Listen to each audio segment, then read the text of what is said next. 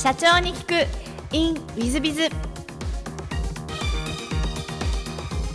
本日の社長に聞く in ウィズビズは株式会社グロービー株代表取締役社長生島昭三郎様でいらっしゃいます。まずは経歴の方をご紹介させていただきます。2015年3月に慶応義塾大学法学部卒業。2014年6月に大学外学中に株式会社グロービーを創業英語学校の運営を通じて、えー、IT 英語教育の可能性を感じ現在は、えー、学習量をかける。学習効率の最大化をミッションとした AI 英語教材等々を事業になさっていらっしゃいます社長様でいらっしゃいます。本日はよろしくお願いいたします。よろしくお願いいたします、えー、まず最初のご質問ですがご出身はどちらでいらっしゃいますか？出身は埼玉県になります。埼玉県の岩槻というか小さな人形の町と言われてましたけど。はい、そちらですね、はい、小学校時代はどんな少年だったなんて覚えてございますでしょうか、はい、小学校の時は私喘息持ちでしてやはりあの体が当時弱かったのでよくまあ親からもあの運動しろと体力をつけろというところで水泳を習ったりとかですねあの休み時間もドッジボールしたりバスケしたりいろんなスポーツを全般的にやって体力を上げるというのをやってましたね。であとはまあ同時にあの、ままあ、子供なのでテレビゲームであったりカードゲームですね。これはまああの私の兄が 3, 3つ上にいますけれども一緒に、はい、やったりしていたというような小学校時代と思いますかね。はい、中学時代はどんなふうな少年だったなと思いでございますか？そうですね。中学校の時に関してはかなり体がもう出来上がってきてですね。喘息で悩むこともなくなってきたのもあってですね。思う存分、まあ、部活動に取り組んであの、まあ、まさにあの地区予選県大会とかこういったところが始まってきますので県に向けて練習してしろというんで、えー、やっていましたね。であとは、まあ、あのカードゲームも本当に熱中していたのもあってですね。あの中学校になってからあの他の小学校からあの入ってくる生徒もいたと思うんですけれども、まあ、そういったところで非常にカードに熱心なあの友人ができてでお父さんもそういうのに興味あるっていうんでは全国のいろんな大会にですね連れてってもらったりしながらあのカードゲームも全国大会とかに出てたりとかしたそんな中学生でしたね。カードゲームはポケモンか何かですか？いろいろやってました。遊戯王もそうですしあのデュエルマスターズとかですね。当時あの金色のガッシュベルとかっていうのも流行ってたりとかいろいろやってましたね、多分リスナーの皆さん同じ年代の方ちょっと興奮して聞いてらっしゃると思うんですけども、えー、私みたいなじじいのあの経営者はちょっと分かんないかもしれないですが。えと高校は埼玉でいらっしゃいますそうですね。埼玉県の春日部高校という、まあ、栗山神社の春日部ですね、はい、高校の時は何かどういうふうに過ごしたかなと思いでございますそうですねまさに高校はもう部活一色でしたね。なのであのいろんな学校から本当にテニスソフトテニスをやってたんですけれどもあの県全国レベルの学生も入ってきてたので、まあ、そういった友人たちと一緒に練習してで私自身もあの個人戦団体戦とかにあの県でベスト4とかにも入ってですね関東とかにも行ったりしたので、まあ、まさにあの高校12年、まあ、3年の初めまではずっと部活部活の 毎日だったなというふうに思いますね。じゃあ結構お上手でいらっしゃったんですね、まあ、そうですね。ある程度はい、まあそうはい、素晴らしいですね、えっと、大学は慶応の方にお住みになってらっしゃるようですが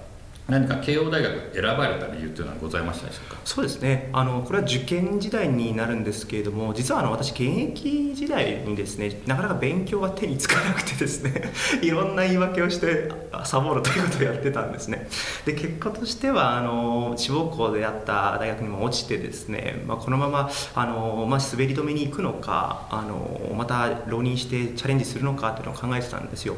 でそんな中であの一冊の本に出会ったんですけどもそれがあの山口恵理子さんというマザーハウスという会社を創業された慶応大学のあの卒業生の方でしてでその方の本を読んだ際にですねあこんなエネルギッシュな女性がいるのかっていうんでは、まあ、それが大学時代からまあマザーハウスの会社設立に携わってたっていうんで、まあ、自分もそのような活動を大学入ったらしたいなっていうのもあってですね若干もう憧れに近いようなあの印象を持ったのでであればもう自分も慶応大学行こうというんでですねあの浪人を決めてそこから、はい、あの慶応を目指したというところの経緯になります。なるほど。大学時代どんなふうに過ごしたかと思われてございますでしょうか？大学に関してはもう本当にまず入ってからですね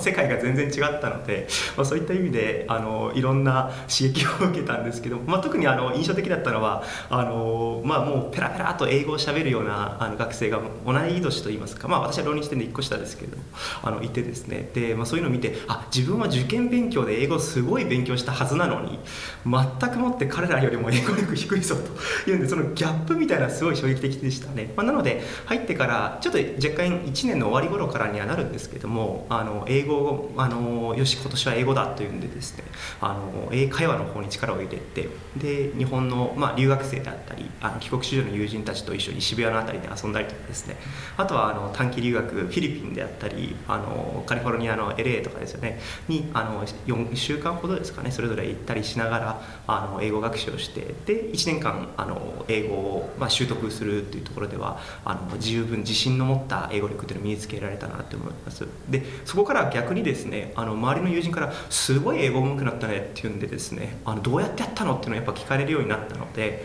まあ、あの私自身もそれでこういうことやるといいよっていうんではいろいろあの話していくうちにですねそうだじゃあ今度は学習者ではなくて、まあ、その英語教育の面に自分は回ろうっていうんでですねそういったサークル団体を立ち上げたりとかあのそこがですねまさにあのグロービーのきっかけにはなったんですけれども英語教育の分野に足を踏み入れたっていうのが大学3年の時になり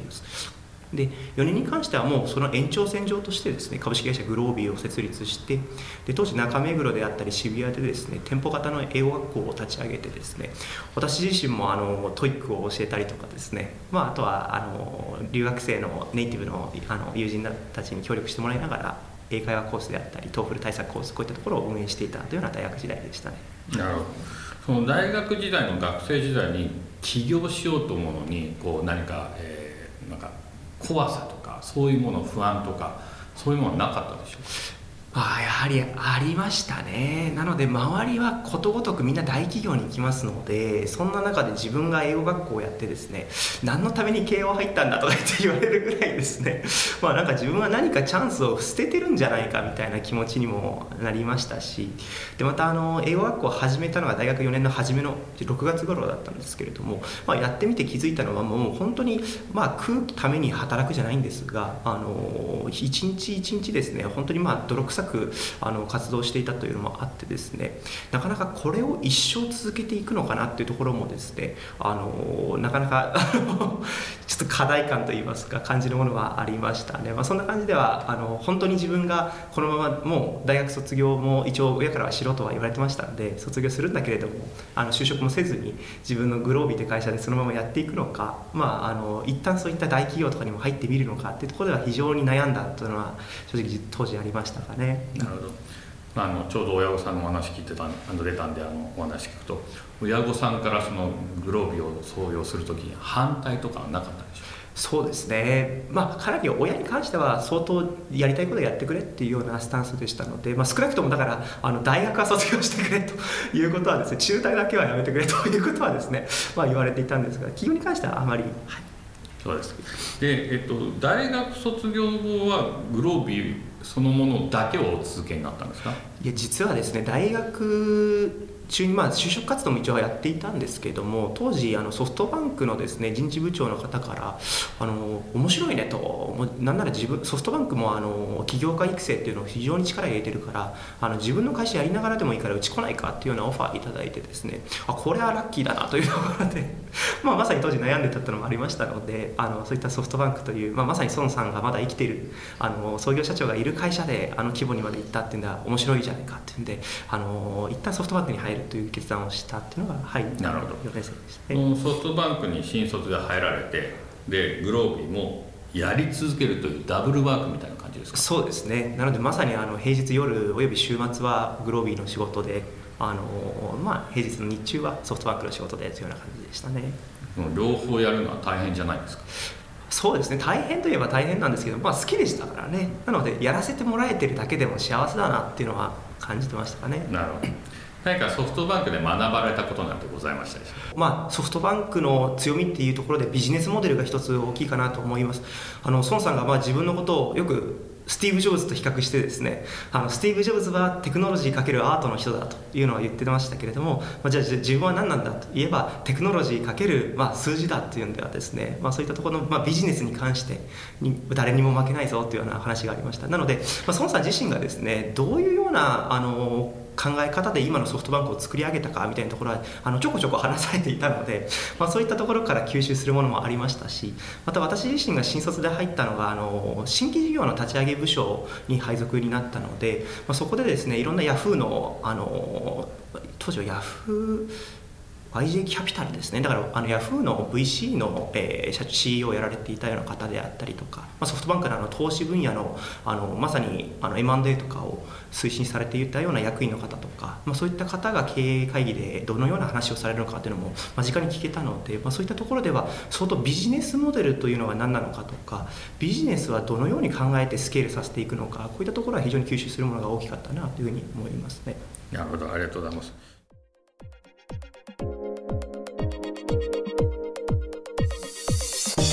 3分コンサルティング。w i z b i が社長の悩みを解決。えー、本日の3分コンサルティングは、えー、K 様でいらっしゃいます。新谷さんこんにちは。K と申します。弊社は今まで特に年間スケジュール等は作成しておりませんでした。私自身思いついたら何でもすぐやるタイプですので、えー、先に決めてしまったことに縛るのが好きではなく長期休暇なども誰か1人は会社にいる人が必要なので近くなってきたらその年のカレンダーを見て君はここ休んでもいいよといった感じでここに伝えていました。しかし先日12月に入り年末年始の休暇について伝えたら社員から旅行の予定などが立てづらいのでそういうことは早めに共有してほしいと言われました。2023年4月から会社としての年間スケジュールをきちんと策定しようと思いますが具体的にどのような内容を盛り込むのがいいでしょうか。アドバイスよろしくお願いいたします。えーと、年間スケジュールやっぱり組まなきゃいけないんじゃないかと思います、えー、労働基準法上も労働時間は管理されてますのでそういう意味でも、えー、年次有給休暇も管理されてますのでそういう意味ではきちっとなさることをお勧めします。で弊社なんかですと,、えーとまあ期ごとですから9月決算なので10月からの1年間のスケジュールというのを必ず策定し全社員に共有してます。えー、休みの日はもちろんこと会議なんかもそこに入ってます。役員会取締役会、えー、コンプライアンス、えー、マネジメント委員会リスク会議、えー、もしくは各部ごとの会議、えー、中例、えー、などなど、えー、年間ベースでいきますと農会とか株主総会もやっぱり年間スケジュールに入ってきます。えー、でないとですね、えーと、お知らせしないといけないのは社員さんだけじゃなく株主さんなんかにもあるわけですね。あと社外の役員さんもいらっしゃるのでそこにもお知らせをしなきゃいけない。なので年間スケジュールを組むのが絶対になっております。ですので、えー、そういった会議類もですね場合によってはですねきちっと年間ベースで管理されてもいいんじゃないかなと思います。でうちなんかですと年に1回の中継合宿と下期の中継合宿みたいな感じで全社員集めて、えー、まあ Zoom 等でやりますけれども、えー、会議なんかをやってきます。で今年の方針はなんていうのは発表したりすることもやっております、えー、ですので年間ベースでですねちゃんとスケジュールを組むことは大切なんじゃないかなと思います。それをやることによって社員たちの動き方も株主の皆さん方の動き方も役員たちの動き方も変わってまいりますので事前に先読みができるということになりますので年間スケジュール立てた方がいいなと思います。かつ中期経営計画なんても立てていらっしゃいますでしょうか？ぜひ中期経営計画3か年計画5か年計画など立てて、えー、事業を前へ前へと進めていただくことが大切なんじゃないかなと思います、えー、中期経営計画などを作ってない場合にはぜひ、えー、ご相談ください。無料で経営相談も賜ってます。何なりとおっしゃってください、えー、本日の3分コンサルティングはここまで。また来週。